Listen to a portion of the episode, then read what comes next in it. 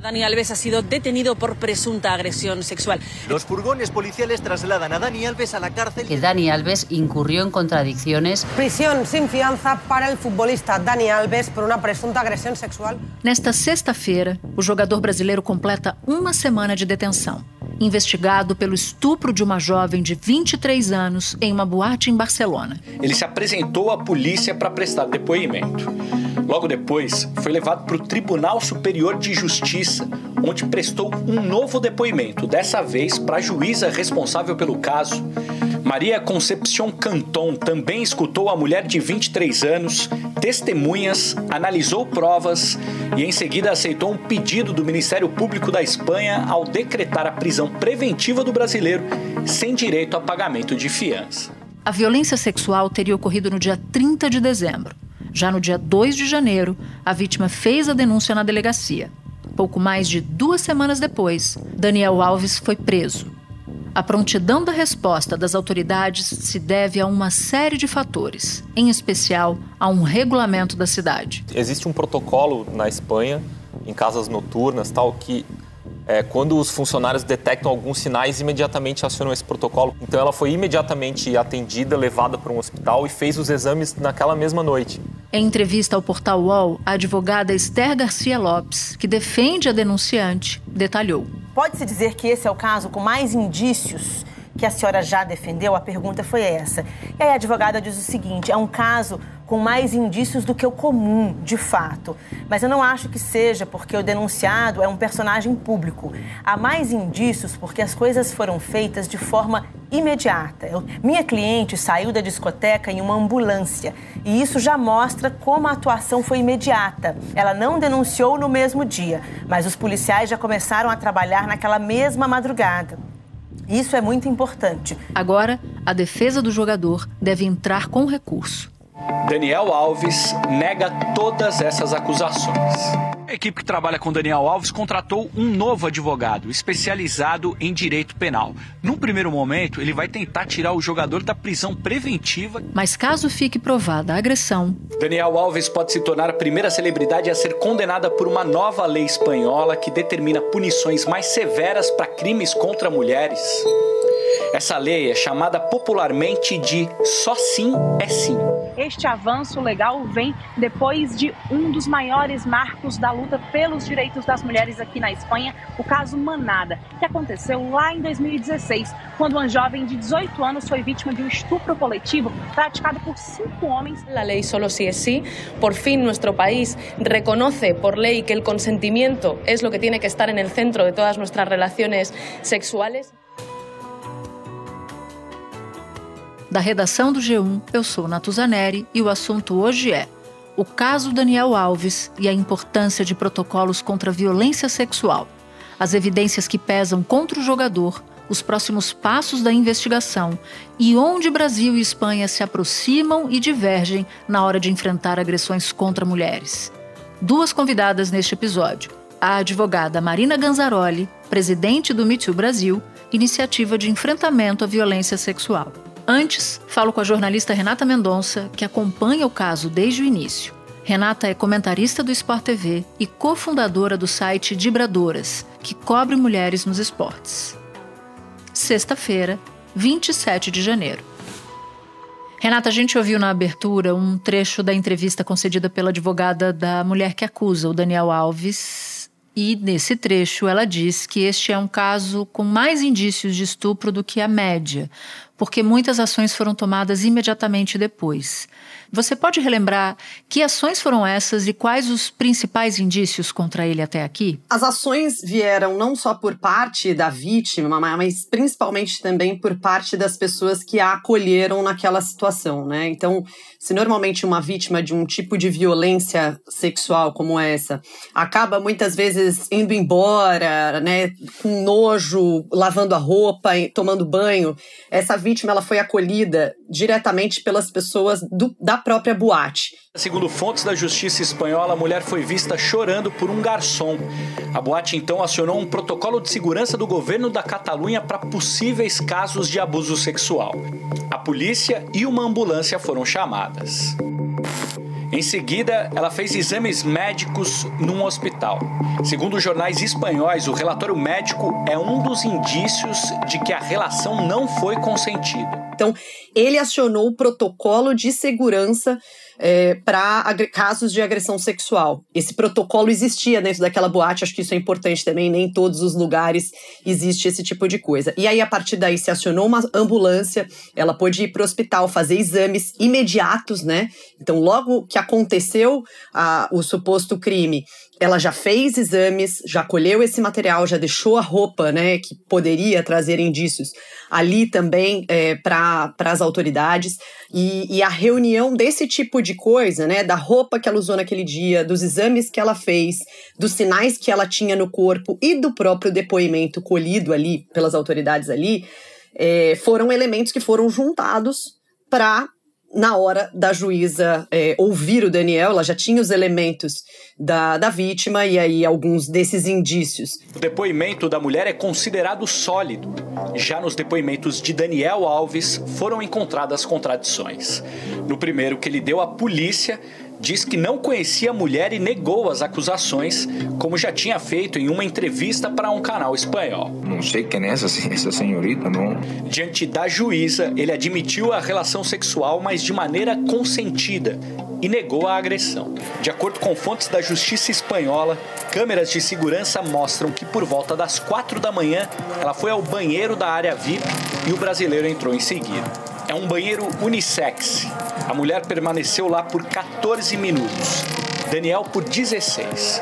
No depoimento para a juíza, ela afirmou ter sido trancada, agredida e estuprada pelo jogador. E Renata, você vem chamando atenção para a naturalização da violência contra a mulher no universo do futebol. E, essa, e esse alerta que você faz é importante e eu, como mulher, te agradeço por isso. Mas eu queria te perguntar se, na sua avaliação, o que, que a repercussão desse caso específico revela a esse respeito? Eu acho que ela repercutiu bastante em termos de notícia, mas ainda pouco em termos de debate, em termos de opiniões. E aí eu não estou querendo dizer que as pessoas que né, trabalham no meio esportivo deveriam classificar o Daniel Alves como culpado ou inocente. Não é nosso papel como imprensa fazer isso. É, mas eu acho que o caso do Daniel Alves é bastante grave, é uma acusação muito grave que mereceria uma atenção maior da imprensa num sentido de debater por que é tão comum a gente ver casos de violência contra, contra a mulher envolvendo jogadores de futebol. Hoje é o Daniel Alves, um tempo atrás foi o Robinho. A Corte de Cassação da Itália, a última instância do judiciário do país, confirmou a condenação do jogador Robinho e de seu amigo Ricardo Falco a nove anos de prisão por violência sexual de grupo. O caso aconteceu em abril de 2013 em uma boate de Milão, na Itália, quando o jogador atuava pelo Milan. Segundo decisão da justiça italiana, ele e outros cinco amigos tiveram relações sexuais não consentidas com uma mulher que, na época, tinha 23 anos. Mas, na verdade, tem muitos outros jogadores, né, com menos mídia do que eles, que aparecem nas manchetes pouco a pouco com relação de casos de violência doméstica ou violência sexual.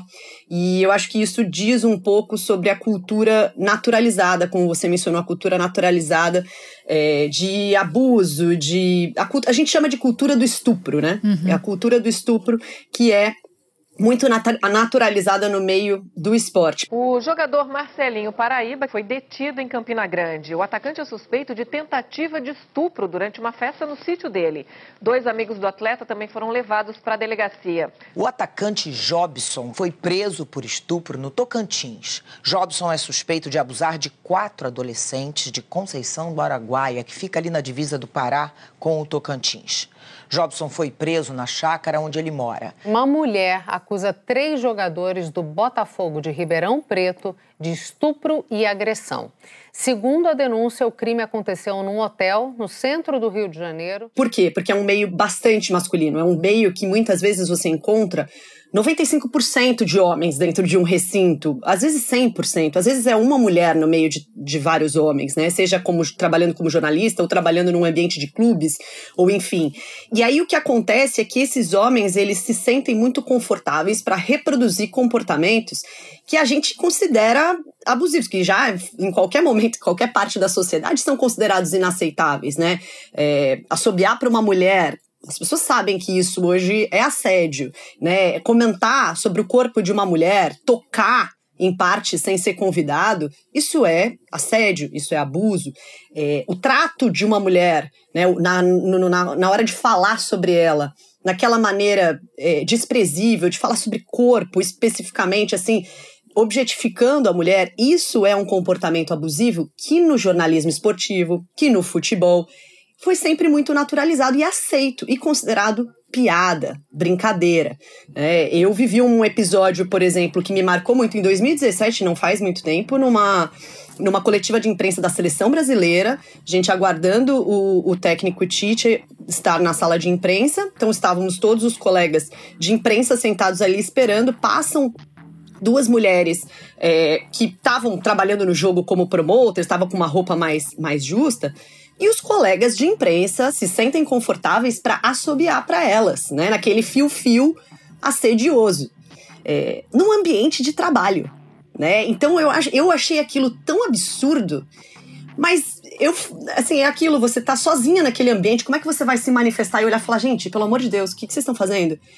E eu acho que por muito tempo nós mulheres não encontramos eco nessas nesses absurdos que a gente vivia. E a gente tentava reclamar, e a, a reclamação ia parar sempre em muitos homens, que eram sempre quem chefia essas redações, quem chefia esses ambientes esportivos.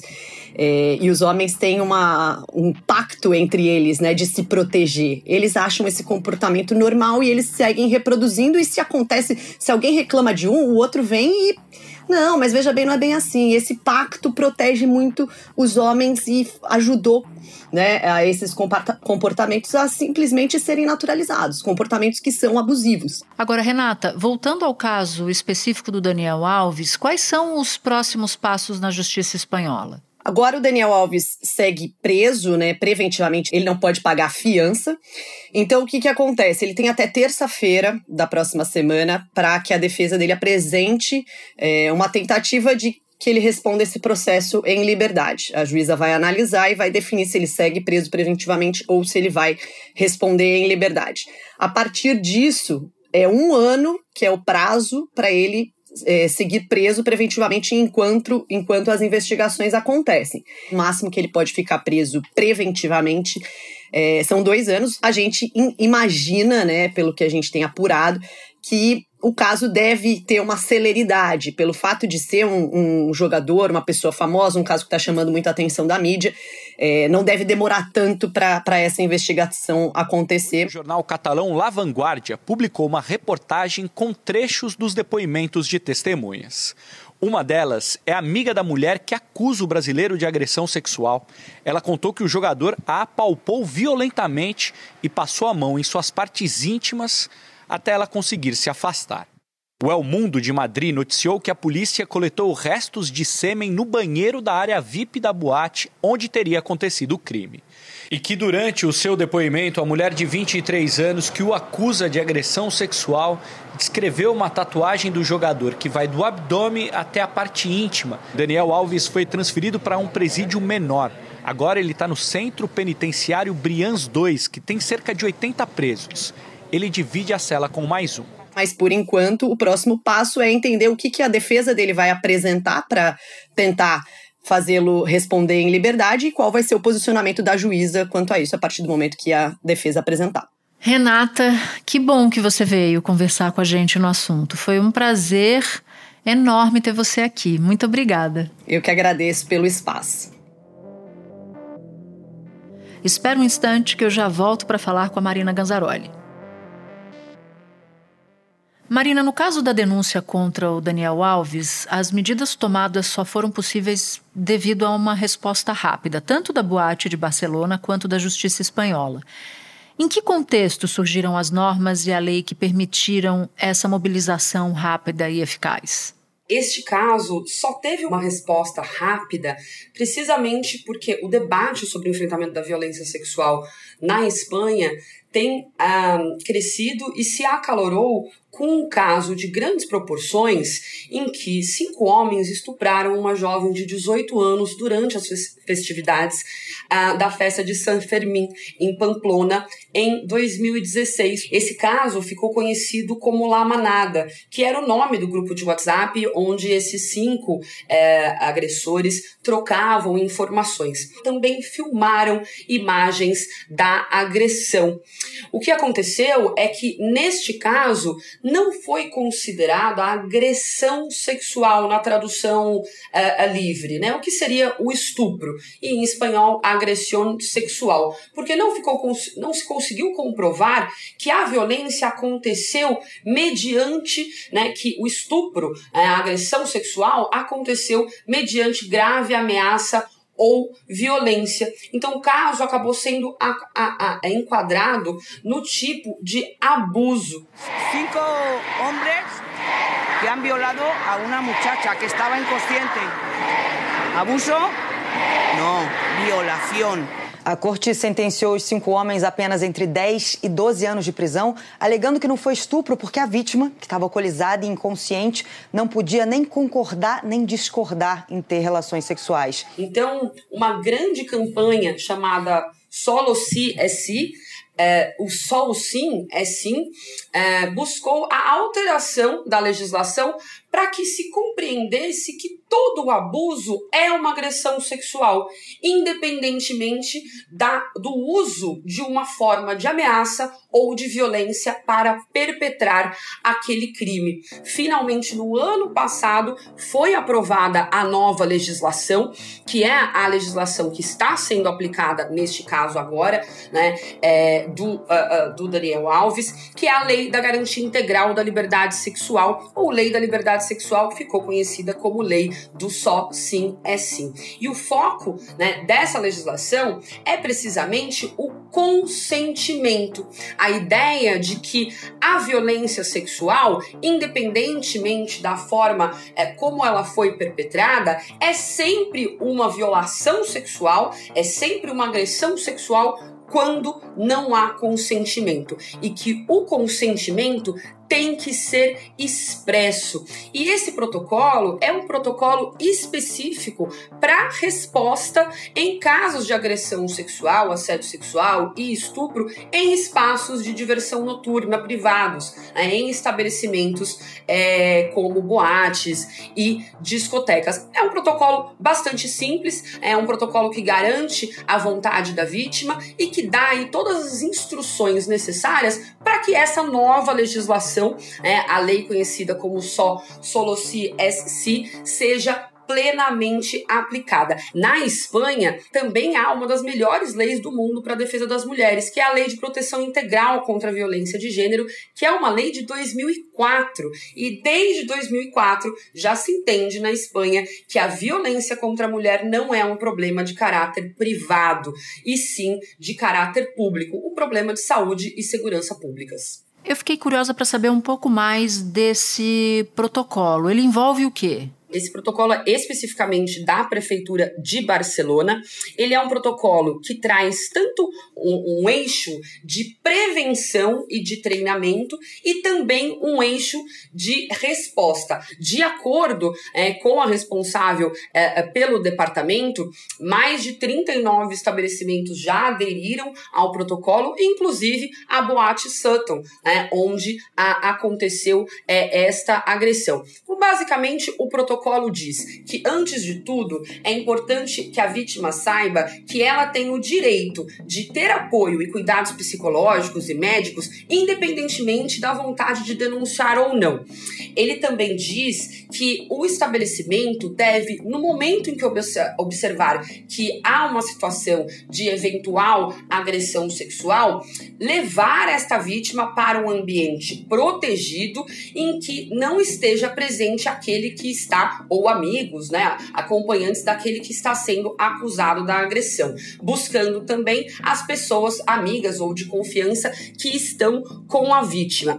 O protocolo prevê que aqueles que primeiro, né, responderem devem já informá-la que existe um protocolo e que ela pode, tem o direito de ser encaminhada para um atendimento de referência.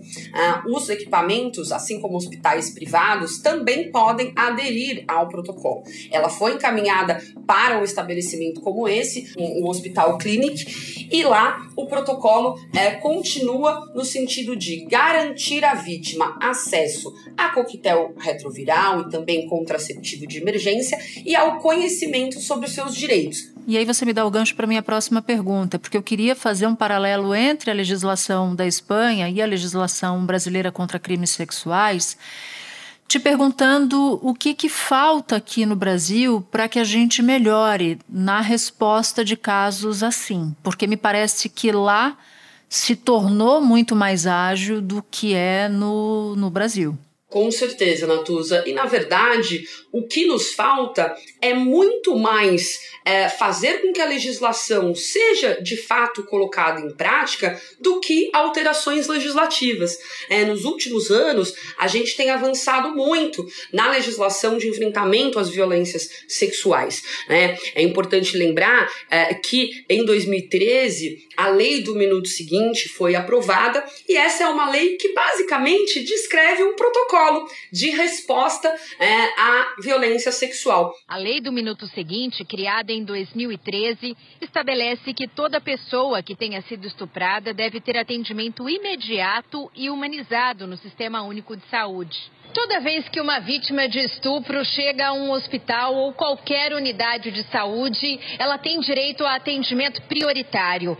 Isso quer dizer que ela não precisa ficar em fila de espera. Já deve ser encaminhada para triagem como caso de urgência.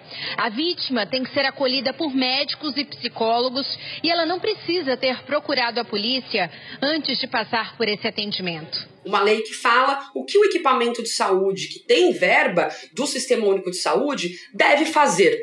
É importante lembrar também que no Brasil existe essa diferenciação que foi debate lá na Espanha. No Brasil, o estupro, tipo penal de estupro, né, artigo 213 do nosso Código Penal, ele também precisa, assim como precisava antes, né, se precisava antes na Espanha para aplicar-se né, o crime de agressão sexual de grave ameaça ou violência. Isso foi, em parte, corrigido em 2018 com a Lei de Importunação Sexual, que já fala em qualquer ato né, libidinoso com caráter sexual sem a anuência da outra pessoa, ou seja, sem o consentimento. A importunação sexual é ato libidinoso praticado contra alguém que não autorizou aquilo. Quem for condenado pode ficar preso por até cinco anos. Antes, esse tipo de ação era considerada contravenção e a pena era multa. Com a mudança, a expectativa é inibir casos absurdos, como o que aconteceu em São Paulo. Diego Ferreira de Novaes, de 27 anos, ejaculou em uma mulher que estava dentro do ônibus. Ele foi preso, mas acabou liberado logo depois. E olha que já tinha sido detido outras 15 vezes pelo mesmo motivo. A lei da Espanha dá um passo a mais, na medida em que ela prevê uma indenização, na medida em que ela prevê tratamento psicológico já dentro da lei, na medida em que ela traz diferentes gradações de pena conforme o tipo uh, de situação. Né? Então, ela traz, e a mais importante delas, a questão do consentimento. Porém, ainda que a gente não tenha essa parte do consentimento tão desenvolvida na nossa legislação, o que nos falta de fato, Natuza, é investimento numa política pública que faça com que o protocolo que existe, a lei do minuto seguinte, o nosso código penal, seja de fato aplicado. E mais do que isso, que haja investimento e capacitação, não só dos agentes da saúde, mas dos agentes da segurança pública, que muitas vezes são aqueles que estão na posição de responder à violência quando ela acontece. Sim, e nos casos de resposta rápida, a gente sabe que nem sempre é possível, seja porque a vítima não tem total clareza de imediato da violência que ela sofreu, seja porque não há ou ela não está em condições psicológicas, ou até porque ela está sob efeito de substâncias. E eu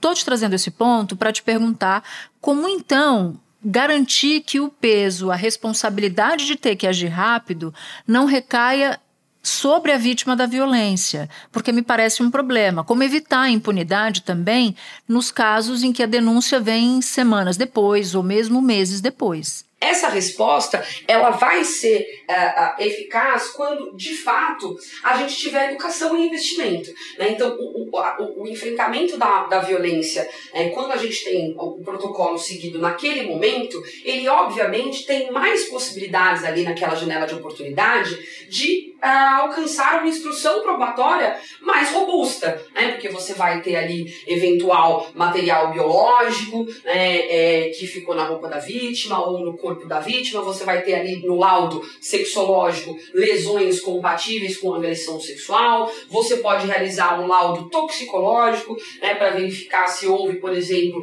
a, a, né, nesse sentido da, das substâncias, a, alguma substância como, por exemplo, o Boa Noite Cinderela. Na grande maioria dos casos de violência sexual, Natuza, a gente está falando de uma resposta tardia. As mulheres, as vítimas de estupro, na grande maioria, nunca revelam que sofreram um estupro. Oito em cada dez não denunciam à polícia. E quando revelam, isso nunca é um evento único, é um processo de revelação. Então, o que a gente sabe hoje sobre violência sexual, isso, o que a gente sabe hoje sobre como o trauma afeta a resposta da vítima. E não só a resposta da vítima, que normalmente congela. Né? Muita gente fala, ah, não gritou, não correu, não se debateu. A reação mais natural, né, para quem compreende o mínimo de neurobiologia do, é, do trauma, é a, o congelamento. É, e, e, essa memória, ela não é codificada é, de forma coesa. Então é muito comum que a vítima tenha realmente um relato inconsistente. É um relato com flashes, com lapsos, ela lembra da cor, ela lembra dos sons, dos cheiros, né? Esse é o esperado. Como se a gente tem todo esse conhecimento para lidar com a denúncia tardia, com a subnotificação, com a culpabilização da vítima, com o estigma que recai sobre ela, e ainda assim a gente não consegue realizar um procedimento de investigação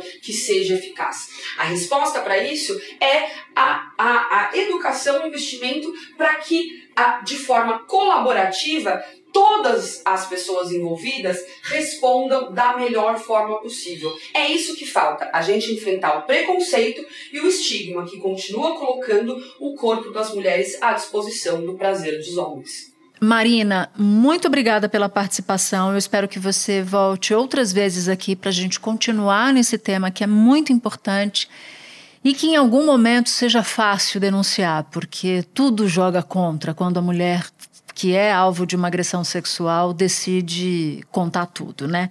Agradeço demais a sua presença aqui. Eu que agradeço, Natuza. E se você conhece ou gostaria é, de buscar apoio para romper o silêncio, o Meet Brasil está à disposição no meetbrasil.org.br. Muito obrigada. Este foi o assunto podcast diário disponível no G1, no Globoplay, no YouTube ou na sua plataforma de áudio preferida. Vale a pena seguir o podcast na Amazon ou no Spotify, assinar no Apple Podcasts, se inscrever no Google Podcasts, no Castbox ou no YouTube e favoritar na Deezer. Assim, você recebe uma notificação sempre que tiver um novo episódio. Comigo na equipe do assunto estão Mônica Mariotti, Isabel Seta, Tiago Aguiar, Gabriel de Campos, Luiz Felipe Silva, Tiago Kazuroski, Etos Kleiter e Nayara Fernandes. Eu sou Natuzaneri e fico por aqui. Até o próximo assunto.